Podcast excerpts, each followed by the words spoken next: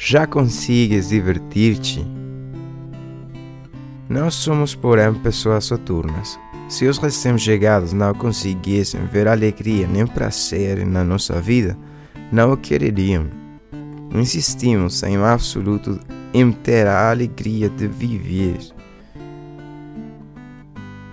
Tentamos não nos entregar a atitudes cínicas sobre o estado das nações, nem carregar às costas os problemas do mundo.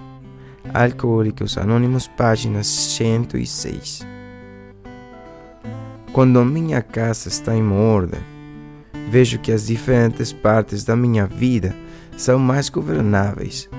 Liberto-me dos sentimentos de culpa e remorsos que encobriam os meus anos de bebedor.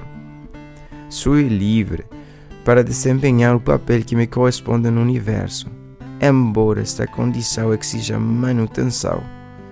Devo parar a interrogar-me: já consigo divertir-me? Se sinto dificuldade ou meio incômodo responder a esta pergunta, é possível que me esteja a levar demasiado a sério e tenha dificuldade em admitir que me afastei da prática de trabalhar o programa para manter a minha casa em ordem.